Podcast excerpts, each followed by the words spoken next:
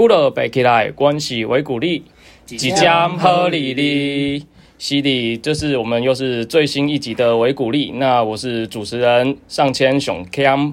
那今天还有我们的另外一位来宾跟我们的主持人，那也请大家介绍一下自己吧。啊，大家好，我是明义。那应该有一些朋友已经听过我的声音了，那我们就不多说，介绍下一位来宾于安。大家好，我是第一次上节目的林于安，我现在就读台北医学大学医学科学研究所。那现在是硕二，就是想要请问一下，就是这个背景可能我们一般的听众朋友比较陌生一点，那他有没有比较好理解的这个说法呢？哦，大学部分我是念医学检验系，嗯，那大家对医检师可能不太了解，大家对医院比较了解，可能就医师、药师、护士，嗯，那。呃，检验的话就是帮大家抽血啊，或验血、验尿之类的部分。嗯，那跟病、跟病毒或者是疫苗有关的话，医检师比较偏重在检验的部分。那疫苗也是会学到一些，就是微生物免疫学。嗯，那其实跟现在的这是这些武汉肺炎的这个疫情和这之后的这个疫苗的议题，其实都还蛮切身相关。因为刚刚本来是想问说，哎，接下来的话就是毕业。会做一些什么类似的相关工作？如果可能的话，可以去生技公司，那可能也会参与疫苗的研发。如果是往生技业这边走的话，嗯嗯，那如果是去医院，就是在当检验师这样子。我感觉参与研那个疫苗的研发应该是蛮有前景的，就是毕竟在这这个 你知道病毒的模式会一直在改变的这个时时代的趋势之中，这好像还蛮有前景的这份工作。对啊。那就是说，哎，刚好今天等于是说，那个我们陈世忠部长他也说，我们这个防疫的呃阶段，就是又又要再更加严格一点的嘛，因为就是有一些呃今天新增的七例里面，然后像在新北啊、宜兰都有一些就是不明的这些感染源的这个发生，那是就是在这之前，其实像是疫苗，就是在台湾施打疫苗的情况来说，就是呃，余安这边可以先帮我们介绍一下，就是先当做大家其实都不太清楚这个疫苗的这个背景，那可以帮我们解说一下它大概是一个怎样的开始吗？疫苗这部分嘛，最早的话是活性减毒疫苗，嗯，它就是把已经死掉了或者是去活性的。真的活的病毒打进人体里面，这是疫苗最早的起源。那现在当然已经进步很多了，有这种呃那个重组 DNA 或重组 RNA 这种，那也就是现在最新的莫德纳这种，那安全性就当然就高很多。那那现在台湾国产疫苗也是往这个方向在走。可是像是诶，到底国产疫苗我们能够相信的程度多少？以及就是其实，在我们的旁边的这个大国中国，它就是。哎，好像生产疫苗的速度又很快，然后量又多，然后又可以提供给更多的就是开发中的国家去使用。哎，那这个这好像听起来还不错哎。如果就是我们疫苗不够的话，对不对？那首先，当然中国的怎么讲？它品质，中国制造，你大家听到这名词就会有一点打一个问号了。嗯嗯。那而且中国对。医学方面的监管当然就没有，比如说世界各国这么严格。嗯，那他打死人的案例当然也是层出不穷，或者是很多假疫苗啦，甚至根本不是疫苗，是自来水。哦，哎，自来水好像还比较好。对对，所以所以嗯，而且我们法规上目前也对中国来的医药制品都有很多严格限制，所以目前这部分当然是不合法的。嗯，哎，我想问一点，就是说那个刚才一样有提到，就是现在制造疫苗有两种技术嘛，一个是比较旧的，就是用两种，那其实很多。我说大概啦，对对对，就是。但是现在中国的疫苗，它应该都是使用比较旧的技术，最旧的那种所以它的风险其实本来就会比较高，较大的，对。哦，那也也因为是不是也因为这样，其实欧美国家其实都大多不采用这种途径，没错没错。哦，现在只有中国用这种技术，哦，因因为他们技术只到那嘛。可是那为什么像是哎，我们知道巴西呀，还是说呃，可能印度等等的，哎，他们倒是非常欢迎。就是使用这样中国的疫苗，或甚至一些拉丁美洲、非洲的国家，就到底对。经济状况本来就不是很好嘛。那它像很多“一带一路”也是他们做一些利益交换，说：“哎，我买你的东西，那你的你的投资进来啦，人进来，技术进来，那我们交换一下，就有可能这种政治方面的考虑。那当然，台湾不需要这种交换嘛，而且它也是我们算是很非常敌对的一个国家，嗯，所以我们当然要保持警惕这样子。那目前其实就我们自己国产的疫苗开发的进度到底差不多到哪里？因为现在等于是我们能够呃去施打。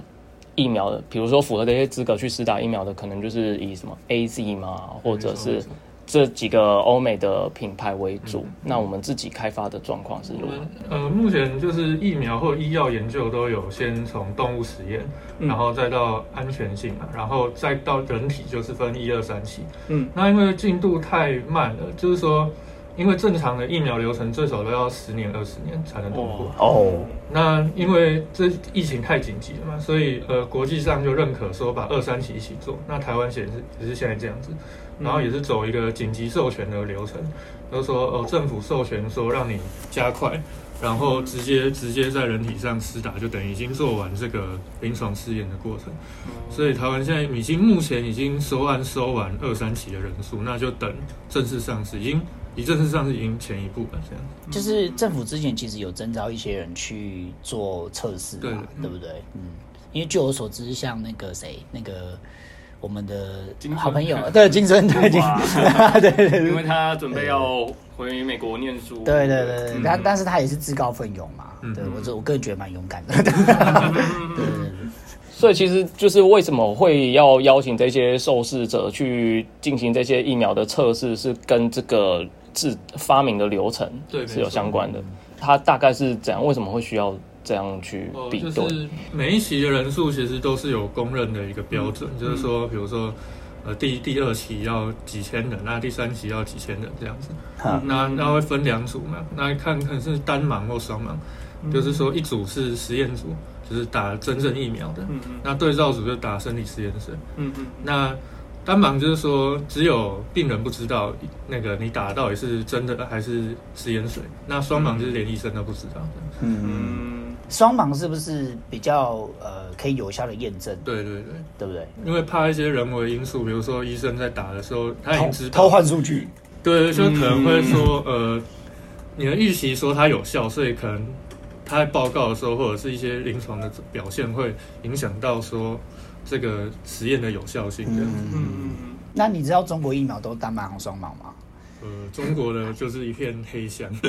该不会是他们怎么过发生什么事情？该不会是零盲？就是自然很有可能啊，就是他们的外宣如何讲，就是。就是什么东西，对啊。那其实疫苗算是作为一种防疫的方式。那就于安所知，可能诶，以欧美啊，或者就是我觉得以防疫模范生台湾来讲的话，我们自己以及欧美国家的防疫模式大概都是怎么样？除了疫苗，还有其他方式吗？欧美哦，其实这是有点让跌破眼镜吧，就是 就是大规模已经很大规模传了，所以他们提一个那个叫做。这一种对哦，我知道群体免疫，对群体免疫，对对对，一下忘记了群体免疫。那那可是江省嘛，江省在讲江省，但其实他们也放弃了，因为就是改成就打疫苗为主。嗯哼。那站在你的观点，你觉得群体免疫是可行的吗？呃，如果它传播率不要那么高的话，好像也是。哦，你你说它传播率没那么高，然后又有一定多人得到的话，它是有达到那个效果。其实打疫苗也是可以达到群体免疫，就是说有这一群人中一部分。大部分人都有这个抗体了，那那这个传播率就下来了，所以这是算是有效的。嗯，那问题是现在现在没有办法。可是群体免疫是不是要有个前提，就是说你得过的人不会再得？对对对，或者说变异株，所以所以是武汉肺炎是。所以他没讲干话而已嘛，对不对？对，他没有讲完后面的话，对不对？一开始他们希望就没有想到会这么严重啊，所以对中国的边境封锁也没有做完啊。嗯嗯，倒是台湾就是。好像是某个指挥官吗？不是指挥官，就是指挥中心里面一个人在 PPT 上面看到中国有类似疫疫情的一个留言，然后就马上当机立断封锁中国的。因为有 SARS 那个两年前啊，两年前十二月的时候，真的还蛮长一段时间。对啊，就是我们是全世界反应最快的。对，所以可是像那个群体免疫，我觉得某种程度也是说，如果你一开始其实没有做好，尽管。嗯，境外的管制，其实你就没救了。所以他也只能这样做，他他没有别招了嘛，对不对？就是没有办法的办法，简单说。因为而且你大家的防疫能量都不见得能够支撑得住，哇！突然一下子涌进这么多的那个病例。因为像之前我们的金孙也分享过嘛，就是他在纽约的时候，你到医院，然后他就会跟你说：“哎，你看起来可以走进来，你就回家吧。” 就是对对，因因为他们的医医医院已经整个大爆满了，对不对？他们就是说，反正你只要走进来，就会叫你回家。对他连验都不验，因为他说验出来也是叫你回家。对 就是因为他的能量有限嘛。像其实一般急诊也是啊，你只是受皮肉伤，他也不会说。就真的帮你帮你整个弄完，他就说哦，你可以处理，就先自己去处理这样。嗯嗯，也是真的一定会危及到生命急诊才会收你。对对对，他有说你什么人可以住院，就是你的那个血中含氧量太低，意思就是你要昏迷的时候，他才会救你。重症才会收。对对对对对。可是我觉得就是你这个武汉肺炎有蛮恐怖的地方，就是它其实是一直不断在变种嘛，像英国变种病毒的这个产生，那就是因为我们也无法预期它之后到底会。变成一直变种成什么情况？所以就是群体免疫这件事情是真的 有效的嘛？就是面对这种，因为它变种速度还蛮快的。对对啊，因为它是 RNA 病毒嘛。嗯，那 RNA 就是说，相较 DNA，它的是只有单股，所以它的结构比较不稳定。嗯嗯。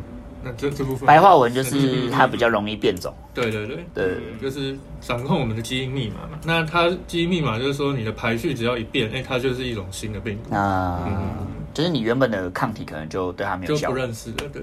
哦，那这样我们研发疫苗速度不就还还蛮有可能赶不上它的变化？容易赶不上。嗯。那辉，你觉得辉瑞跟这个这个 A 力可以挡多久？很难说，对不对？难说。金牌共，金牌共。因为很在疫情一开始就有人说，这可能会变成流感化，就是可能每一年都会有新的变种。那嗯，就每一年都要做新的疫苗，那这样就很难搞了。可是流感化不是有个条件是说，它的呃，也就是说它变成重症的几率没那么高。对，因为它其实大自然就是有一个规律嘛，你如果重症，那它就不容易传播。它就会阻绝掉。对，就是因为你得了一下就死掉了。那可是那那如果很容易传播，就不容易重症了。嗯，所以你说它理论上它只要长期的演化下去，长期演化它就会变轻。但是多长不知道，不知道，就看它换代的速度多快这样。哦，所以它有可能就是其实蛮容易治病，但不见得会死亡率那么高，就是到后面。但是现在看起来应该还没到那个阶段，对不对？对。就是目前，如果你是没有打疫苗的人，如果你得到这个武汉肺炎，其实重症的比例还是算高。对，目目前还是算哦，所以它还没有流行流行感冒化嘛？目前还没有。而且我觉得就是，哎，我这里观察到一个情况，就是说，哎，这个疫情其实，在哎除了台湾以外，比如说欧美各地，其实是那个它的病例是蛮多的，然后它的这种。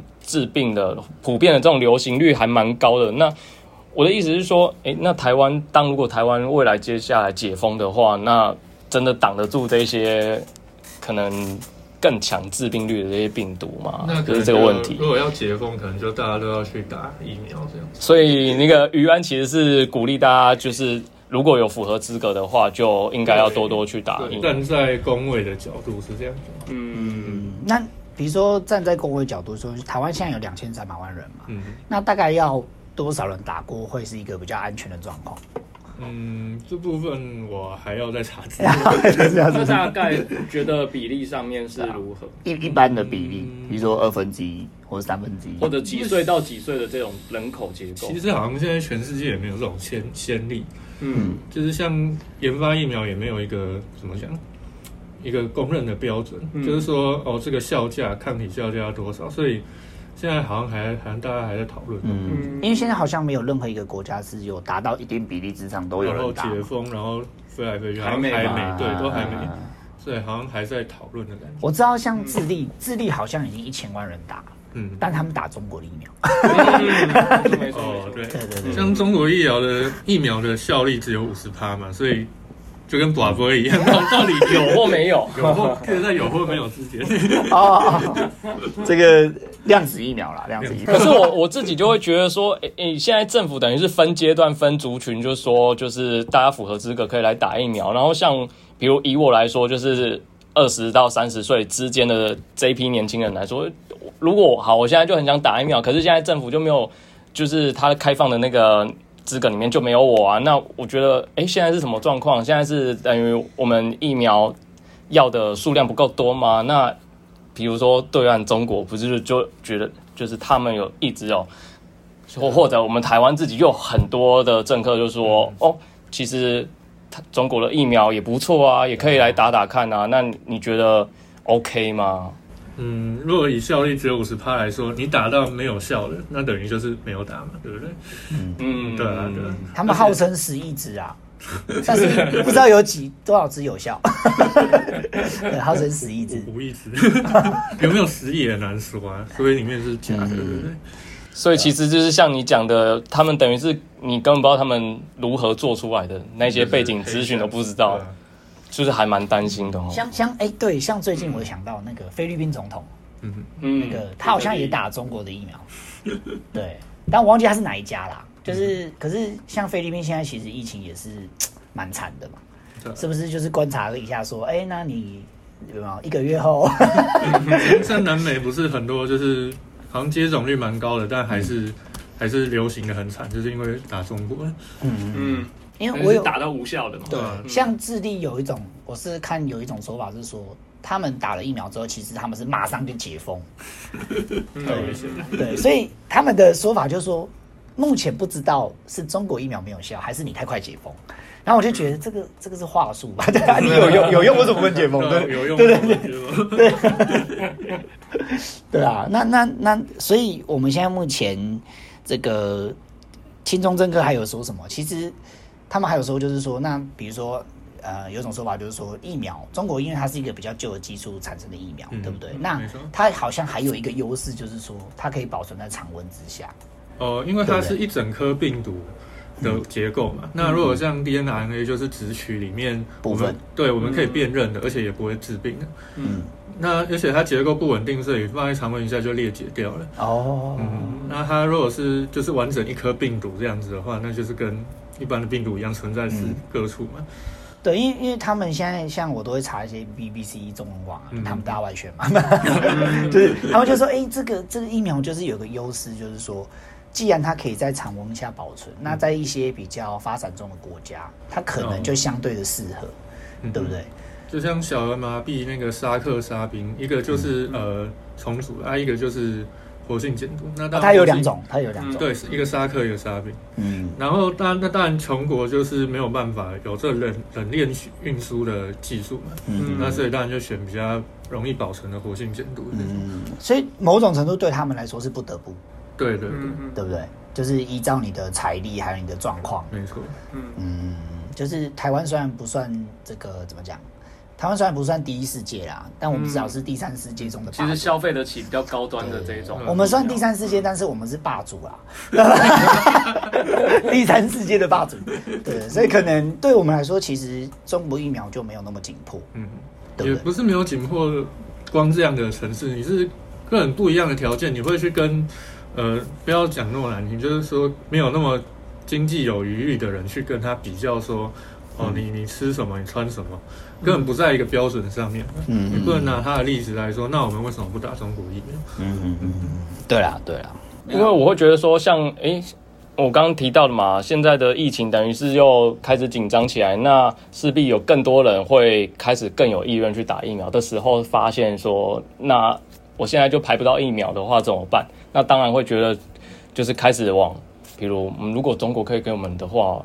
我我们为何不可呢？等等的，就是像这样的民众，我相信会有这样想的人。可是，可是目前有一个问题，就是说，嗯，宇安可以跟我们分享一下，目前台湾疫苗进度怎么样？就是已经做完三期了，收案收完了。但是实打的一进度呢？实打的进度就是还没正式上市啊。哦，就是临床实验就是做完，就是都打完了。因为像之前新闻有说，我们现在目目前是进口了 A D 跟辉瑞满几百万剂嘛，对对不对？那现在到底打了多少？台湾到底有多少人打？好像对进口的部分，好像大家施打意愿蛮低的，蛮低的。对，会不会存了一堆，然后都没打？好像目前看来是是这样的。因为疫苗是不是有保存期限？没错，因为它就是像我刚刚讲，都会裂解嘛。那你就算冰好了，那它可能在低温中也会慢慢的分解掉。就是你就算有冰，它可能两个月、三个月，它还是会慢慢的消减。对，因为就讲到它的结构问题，像 DNA 呃不 R 呃 DNA 是可以保存，在我们的细胞核里面，它就是负责把我们的遗传讯息传到下一代去，对。所以它有一个保留的功能。那 RNA 它只是在细胞核跟细胞各个器呃胞器之间执行传令的一种传令兵，所以你不能它它它呃 跑出来之后就一直在那边跑跑跑跑跑。它时间到，它就要自动分解掉了，嗯，不然那个细胞功能没有办法正常运作。它把那个信鸽送到之后，就要就要就要消失了。它有它的时间，对对对，时间到就要离开。这跟它本身病毒的属性跟疫苗的属性有关系。嗯嗯嗯。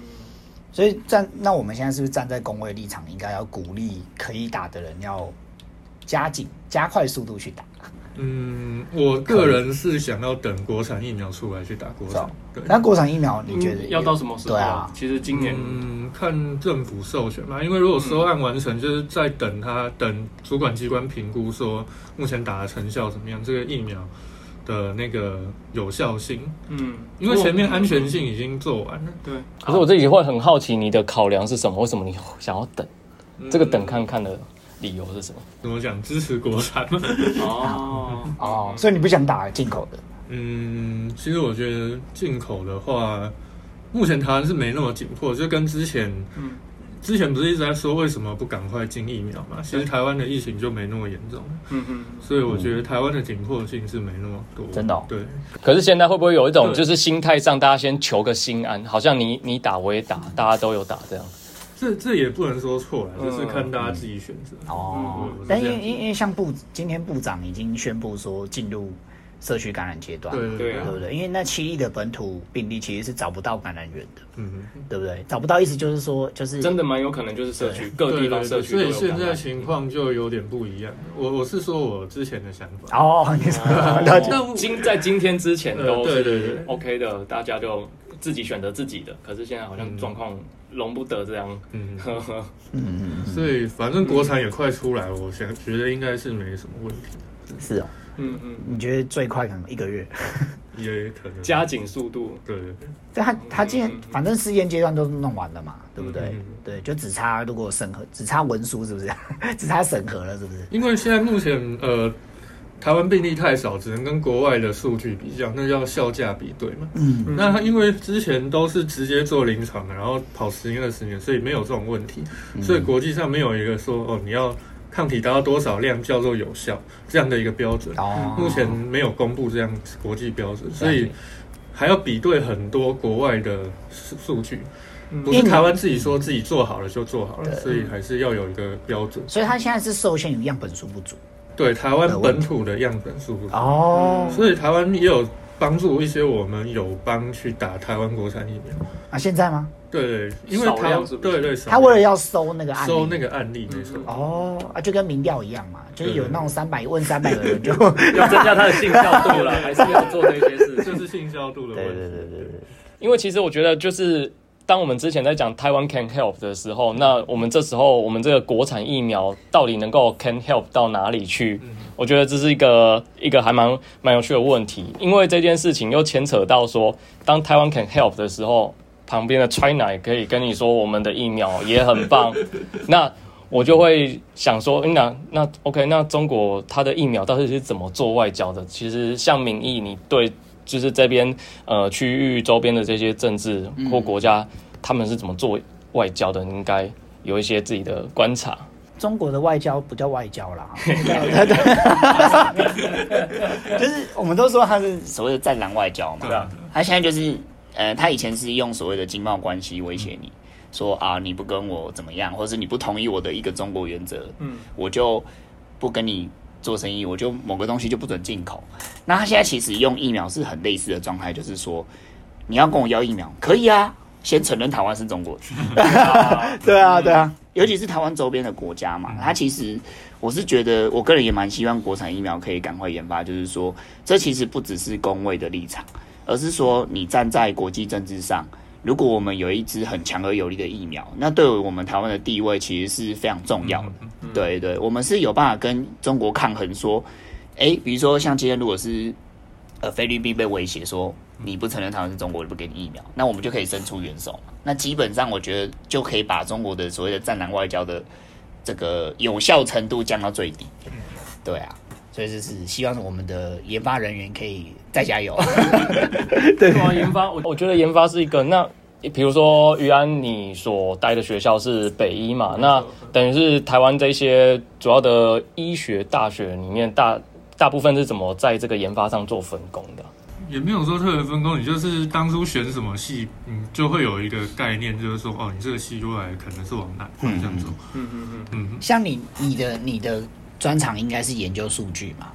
呃，目前研究所的部分，然后研究所是这样，对，就是研究数据合不合理，还是有没有效，还是怎么方法论的部分嘛？对，哦，比较偏理论，比较偏理论。那跟我很像哎，因为我念天文，我也是研究数据的。对对对对对。就是研究研究说你的你的数据当中你要怎么，比如说哪些是杂讯啊，哪些是你要的啊，对不对？那哪些是不是你自己认为你要的，而是真的真的客观上它就是有那个东西存在？对啊，就是差不多了。因为我觉得这个疫苗研发的这个国家队，感觉是非常精细的一个工程。对啊，对啊，它也不是一个短时间内就可以蹦出来的一个成果。其实两年前应该那些疫苗。呃，相关的疫苗开发团队其实都没日没夜在那边工作嘛，对不对？因为大家想一下，就是说我们要把刚刚以院有讲，我们要把这个二十年的工程缩短在两年之内，两年就完成。对，所以你一天要当十，哎，一天要当十天用，哎，对耶。怎么用啊？怎么用？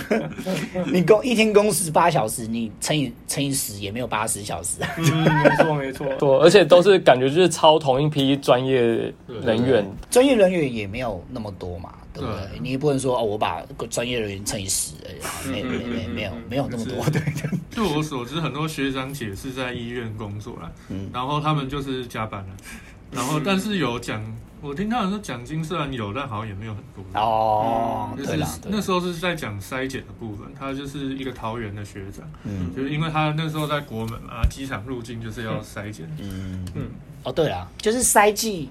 有没有快速又有效，也是一门专业，对。不对？因为之前像台湾用的跟中国用的其实就是不一样的赛季，对啊，所以才会发生说有没有？就是我们在国内呃筛出来是阴性，就跑到外国是阳性，然后过一个月他就说没有，这是搞乌龙了，对不对？那很有可能就是国外他们用的筛剂有问题。是啊，我我记得之前蛮多这种乌龙案例的。对啊，然后就是会被执政党，就是民进党会被攻击嘛，说什么你这是骗人什么之类的，就会发现哎，没有是搞错了，对，因为有所谓假阴性、假阳性嘛，对，就是所有筛检一定都会有的问题。对对对对对。那所以如果像之前在炒普筛，那你大家都筛，那你。冒出来一大堆的假阳性，那那你要全部之前都要隔离嘛？而且这些人全部都要去塞爆所有的医院，就是瘫痪整个医疗能量。对啊，还好，现哎，现在好像没有人在炒普筛了吧？对对，终于啊，终于大家总算有变得越来越理解这些概念了。哎，其实像是比如说今天没有发生像那个陈松部长讲的这个突发情况之前呢，我们可能会想说，哎，那接下来。可能各国的经济因为疫情的关系，一定都是成就是一个蛮不好的状态。那大家还是总是要做生意的嘛。那做生意之后，各国之间都陆续会要解封啊。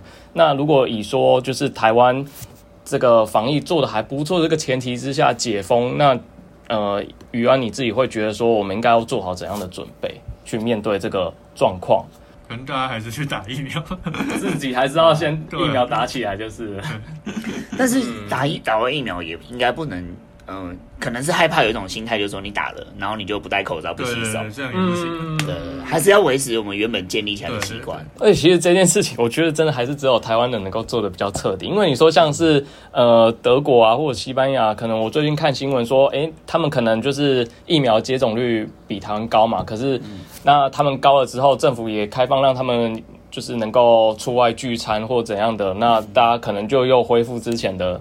之就是社交模式，但是这看起来其实我们觉得还蛮危险的，对啊，所以应该是 真的不真，我觉得心态上还是要维持那种就是防疫的那种状态。可以跟大家再强调一点，就是说，呃，虽然疫假设疫苗是有用的，好了。嗯，你也不能改变原本习惯，是为什么？因为它会变种啊，对不对？它会变种啊，没错。就跟大家防防流感是差不多的概念，嗯，就是最基础还是要洗手、戴口罩。嗯，因为流感也是这样嘛，每年都打疫苗，每年都会重来一次。因为流感最最可怕就是它是有两个大分支，一个叫三型株，一个叫维多利亚株。嗯，那每年 WHO 都要开会预测说，哦，今年是这个还是那个？啊，万一猜错就是大流行。哦，真的啊。那他会不会保不会比较准啊？简单来说，数字的参考参考。我不知道啊，我不知道，我随便讲的。对对，因为你知道，自从 WHO，呃，因因为他最近的表现嘛，让我对他的信心真的大大增。而且 WHO 也不欢迎我们进去。对啊，对啊，对啊，对。因为我个人是觉得说，不欢迎我们进去，如果你是准的，那我们勉强接受。对，OK。那你现在不欢迎我们进去，然后又不准。那为什么要相信你？对对，为什么要相信你？对不对？因为你看最近最近像中国疫苗很康，就是说它还有一个优势，就是那个中国国药其实被那个 COVAX，就是呃世界卫生组织底下的一个计划所批准嘛，就是变成说它等于是继辉瑞啊、A 利啊这一些，是一个推荐的疫苗选项，你可以用，推荐使用。OK，所以你看，就是。你知道这两年来，我对 WHO 真的是信心崩盘，我不知道他在干嘛。其实从 SARS 拒绝我们帮忙，就是拒绝帮忙，我们就已经蛮蛮那个。真的，从那个时候你就有观察到这件事情。就是他不是说谁理你们？对啊。哦，对了，没有，那个是中国的官官员。官员这样。我现在是说，除了。就是你知道，因为 WHO 不是就从谭德赛同志开始，谭德赛当然也是因为，如果你有了解他的背景，就知道他其实是你会知道他怎么上去。对对对对对，他是中国傀儡。对对对啊！但是哎，可是 WHO 总有一些专家吧？你懂我意思吗？就是 他目前还是世界上公信力最高的一个国际组织，可能只有台湾人台湾人不相信他。但也是因为不相信他，所以我们才有今天这种才有另外一种典范跑出来。对，因为你看当初十二月就是当初爆发刚开始爆发的时候，只有我们不相信嘛，对，所以我们活得很好。那我们现在是不是？那到底要不要相信他？好问题，对不对？对对对对，因为事实证明不相信你的国家活得比较好啊，对不对？然后如果说你还跟我说他最有公信力，我就会觉得，嗯，你是当过去两年没有发生过事情吗？是的，是的。我觉得最扯的是说他一开始说没有证据人传人，但其实那时候早就已经大爆发了。对，那时候其实武汉已经开始流行了。没有啦，我是觉得。不知道他是故意的还是那个啦，就是嗯，然后还还向台湾说什么没有告知他，其实我们是有告知，不是他写信我觉得这很很诡异，就是说，那你又不让我们进去，又怪我们没有告知你，这就是啊，你到底要怎样，对不对？用口力共的，就你的声音不重要，哎，对不对？要你讲话，对啊，对啊，那你好，你告我没告知，好，那让我让我进去啊，我每天都告知你，那他还不要，对，他又不要，他不要，对。我觉得最后切还切回来，就是于安自己目前这个研究生的这个背景，就是呃，接下来我们比如说，诶，大家如果普遍来说疫苗接种率都已经上升之后，那我们比如说在追踪这些病例啊，或对我们自己的就是防护要怎么更更了解，更能够掌控这些，比如说，诶，我们生态足迹的这些部分。嗯，现在不是很多都有地方，比如说餐厅进去要留电话、留名、实名制这些。呃，虽然我觉得政治上是反对实名制，因为对大家的安全掌控好像有点侵犯。对对对，所以你比较反对政府监控的这个立场。但好像因为台湾算人口非常密集的地方，所以不去监管好像也说不过去。嗯，所以对啊，这中间有一个平衡很难拿捏，对不对？嗯，对对对对。因为像我知道，现在现在其实卫福部有开发一个新的 app，嗯，它就是如果你下载那个 app，它可能就会呃，如果你有，因为它会记录你的足迹嘛，然后它就会跟你讲说，如果你有呃有确诊者在你的附近，嗯，你有曾经近距离的，就是接触过或怎么样，它其实会通知你。然后他们的说法是说，里面的数据其实是去识别化的，也就是说。政府是不知道这个人是谁。对，嗯嗯，OK，那他讲是这样讲啦，对，我我是不太知道啦，对对对。反正我们先建立彼此信任这件事情上，对，再去做这个。我我觉得推广这个东西有有蛮难的点，就是说，因为大家都知道，普遍台湾人其实不太对治安还有各自是没有什么意思的。对，OK，那我觉得我比较担心，很容易变成说政府要推这个，他当然相对阻力就没那么大，可是。有时候你给他太大权力的时候，他可能就会进到下一步，有机会。嗯，尤其是以后如果未来中国国民党假设很不幸的他又赢了，又执政的话，对不对？哇，那哇，那他直接升级成中国中国政府，哎，对，因为中国政府对于社会的掌控是一清二楚的嘛。嗯，对啊，就是中国如何做这些生态脸部辨识的，那台湾就照做他们不需要辩证这个议题，对啊，因为对他们来说没有隐私这种东西。对不对？他们有脸脸孔辨识嘛，有那个走路的姿态的辨识，对啊，然后有你的消费记录，全部都在政府的掌控当中。有好几只监视器是对着你，然后在吃火锅的时候，但是疫情还是失控。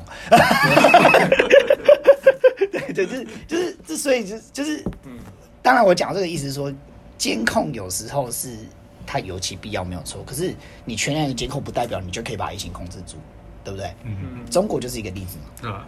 或者说，我觉得以于安来说的话，你觉得有没有可能更理想一点的？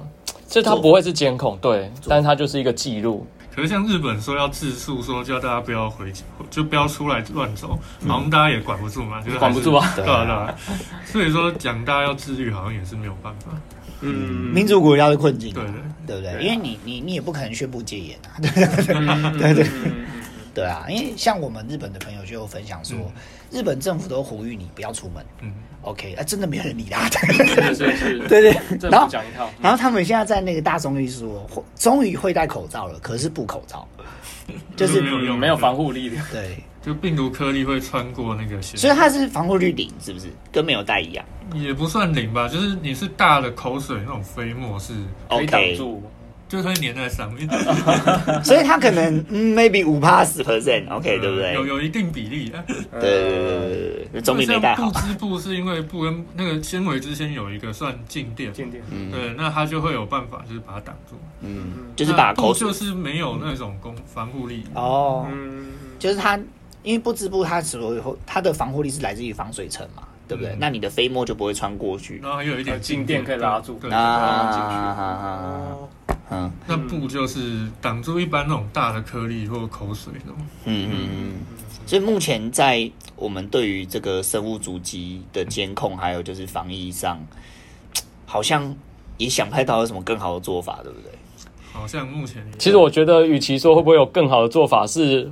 是不是就不要像走走到像是中国的这种控制疫情这种方式，就是连你的到时候就直接把这个防疫当做一个借口，然后各种你的隐私全部都把你掌控住。我觉得至少不要这样，我觉得就好像 OK 了。所以上线觉得就是说，呃，你也是站在不希望政府可以掌控这些资料的立场嘛？是的，是的，因为我觉得虽然。虽然明刚刚讲说台台湾现在对治安这一块其实没有那么意识到，可是我觉得这未来未来来说，大家势必都会更小心自己的资料的授权，嗯，各方面啊。我也希望这大家可以提升一点，他的，不然很危险，你知道吗？对对对，是啊是啊是啊。这一部分等于是说，OK，那我们等于是针对接下来台湾有可能解封，或者是现在疫情这个又升温的这个状态下来说，我们稍微讨论一下。我们大概可以先做怎样的一个超前部署？